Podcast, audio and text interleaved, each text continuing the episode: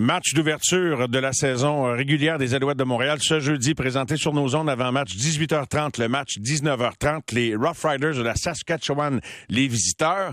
Et Bruno Eppel, est-ce qu'on peut s'entendre pour dire, salut Bruno d'abord. salut Mario. Est-ce qu'on peut s'entendre pour dire que c'est un match que les Alouettes ne peuvent pas échapper dès le début de la saison en ouverture, beaucoup de pression en partant? Ben oui, absolument. Et pourquoi? Parce qu'on se retrouve à 0-2 et, malheureusement, par pas grand-chose, mais la réalité, c'est que tu t'affiches et ce que tu es. Puis là, en ce moment, les Alouettes sont à la recherche d'une première victoire. Fait que là, tu reviens chez toi, tu été sur la route pendant, euh, pendant les deux dernières semaines. Tu as la foule qui devrait être là, on devrait être endiablé, on devrait être content, énervé d'arriver sur le terrain, d'être chez nous à la maison. Fait que et t'affrontes une équipe des Riders euh, qui, elle, est 2-0 et qui joue du gros football. Fait t'as pas le choix de gagner, mais en même temps, la commande est très, très difficile. Puis il faut le dire, en plus, cette semaine, les Alouettes n'ont pas été épargnés là, à l'entraînement. On a eu plusieurs joueurs qui ont, qui ont manqué les entraînements à cause qu'ils étaient malades. Il y en a d'autres qui étaient blessés. Il y a des changements dans l'alignement. Fait que grosse commande, est-ce que c'est insurmontable? Absolument pas. Je pense que les Alouettes euh, sont capables et assez talentueux pour le faire, mais euh, ce ne sera pas un client facile, les Riders. Non, ils sont passés bien près de gagner le dernier match. C'est pour ça que je veux pas être intransigeant. Là, en plus, David Côté est tellement généralement régulier, euh, ne rate jamais de, placement. Aurais-tu souhaité qu'ils prennent une pénalité pour reculer un petit peu, pour avoir un botté peut-être plus facile à soulever le ballon, aussi proche de, des poteaux, non? Moi, soit ça, ou en tout cas, j'aurais aimé moins, moins de panique sur les lignes de côté. Moi, c'est ce que j'ai trouvé, parce qu'on voulait pas qu'ils mettent le ballon en jeu. Et là, on criait, puis on, avait la chance de voir les images des lignes de côté. Puis, euh, tu sais, le, jeune, on va dire le jeune David, même si c'est un gars qui est très stoïque comme personne, ça reste un jeune botteur qui avait été jusqu'à présent absolument infaillible. Oui. Et là, euh, malheureusement pour lui, euh, il s'est trouvé dans un moment de stress puis euh, je pense qu'on l'a pas nécessairement aidé, ces lignes de côté, si tu veux mon avis. Ben, c'est très bon ce que tu dis, Bruno. Puis tu sais quoi? Tu, tu devances l'autre euh, question que j'avais envie de soulever. Sentais-tu beaucoup de tension pour un deuxième match en saison, là, jusqu'à temps que ça débloque puis qu'il soit en position d'aller gagner le match? Je n'étais pas sur place, je regardais ça à la mm. télévision, mais il me semble il y avait premièrement beaucoup de pénalités en première demi. Aimes-tu, y a-tu des choses qui te fatiguent dans ce jeune début de saison-là, dans ce que tu vois chez les Alouettes?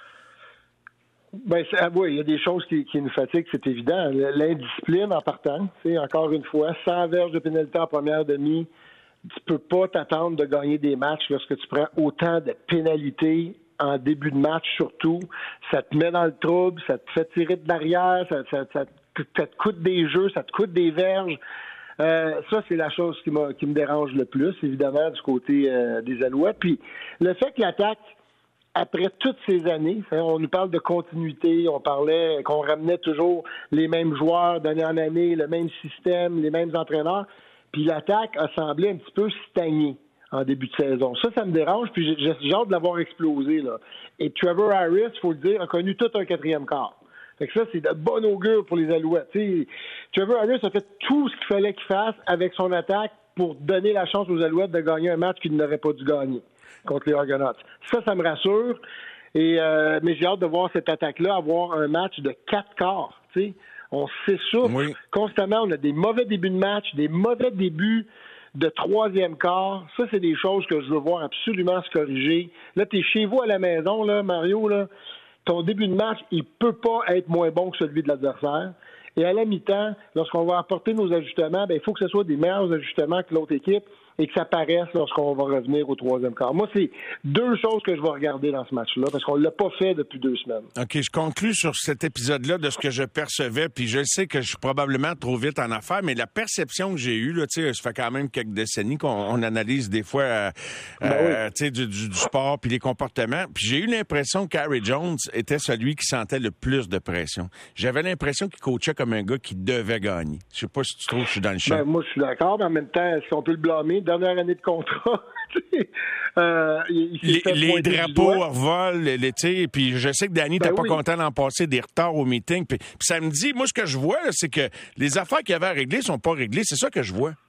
En début de saison, en tout cas, l'indiscipline et la façon dont on a pris les pénalités, là, Trey Watson, le gars qui a pilé carrément sur le joueur adverse, inacceptable. la pénalité de Moore pour avoir euh, frappé le corps arrière avec son casque, c'est carrément lancé dessus. Écoute, c'est des choses qu'on doit commencer à comprendre là, que dans, la Ligue canadienne, lorsque tu fais ces choses-là, tu es pénalisé. Là. Pourquoi qu'on se permet encore de les faire? C'est évident qu'il y a quelque chose qui doit, à ce moment-là, en, ce moment, être amélioré, on va dire, à tout le moins amélioré. je suis d'accord avec toi, c'est carrément pas satisfaisant. Penses-tu que les jours de Vernon Adams avec les Alouettes sont comptés? Ben, c'est évident que là, on, on, là, on donne les clés de la maison, les clés de la voiture, si on veut, à Trevor Harris. S'il se tire pas dans le pied et qu'il fait ce que je pense qu'il va faire, parce que moi, Trevor Harris, je l'ai toujours adoré comme corps arrière, et s'il relève le défi, ben, à mon avis, on ne reverra pas Vernon Adams dans la mêlée, à moins que Trevor Harris se blesse. Et euh, l'an prochain, ben, y en a pas, les deux seront pas là. là. C'est impossible que les deux vont être là. Fait que les jours sont, sont plus comptés qu'ils étaient surtout si Trevor Harris fait ce que je pense qu'il va faire, c'est-à-dire être très bon. Donc, tu es vraiment confiant parce que ça, c'est important. C'est très, très important. Il en a effectué une très mauvaise passe à un moment donné, là, euh, lui aussi, là, au dernier quart, mais euh, il, est plus rassurant que Vernon Adams, même si on a vu des beaux flashs d'Adams dans sa jeune carrière. Là. Exact, mais c'est des flashs. C'est des flashs, c'est ça. Tu sais, Vernon, c'est un gars de séquence. C'est un gars qui va te donner là, deux, deux séries spectaculaires. Par la suite, euh, on va tomber un petit peu à plat. Il va faire un jeu incroyable, il va sauter par-dessus un joueur, va marquer un toucher, il va faire lever la foule, mais après ça, il va lancer une interception dans une triple couverture. Ça va dire pourquoi il a lancé ça là. Trevor Harris, c'est plus de la stabilité. Je le comparerais plus à Anthony Calvio comme style de gars, comme style de joueur, comme, comme façon de gérer un match. Fait moi, personnellement, c'est sûr que c'est plus mon type de corps à moi, ça. Et, j'espère qu'il qu'il me fera pas mentir. Parce qu'il faut pas l'oublier, il a quand même fait plusieurs équipes, puis la dernière, c'était Edmonton, ça allait pas très bien lorsqu'il est parti. Mais en général, dans sa carrière, ceux qui nous écoutent, allez voir les statistiques. C'est un gars qui complète plus que 70% de ses passes. Son ratio touché-interception est excellent. Tu sais, c'est des choses qui mentent pas. Là. On touche du bois, Bruno. Merci beaucoup d'avoir été là. Yes. Gronk à la retraite. Je m'y attendais. Gronk à la retraite, qu'est-ce que tu veux? Euh, ben oui, écoute, il commence à être magané. Il, s'est fait frapper plus souvent que Brady. Oui, c'est ça. Bye. Merci beaucoup, Bruno. Bye. Bonne soirée.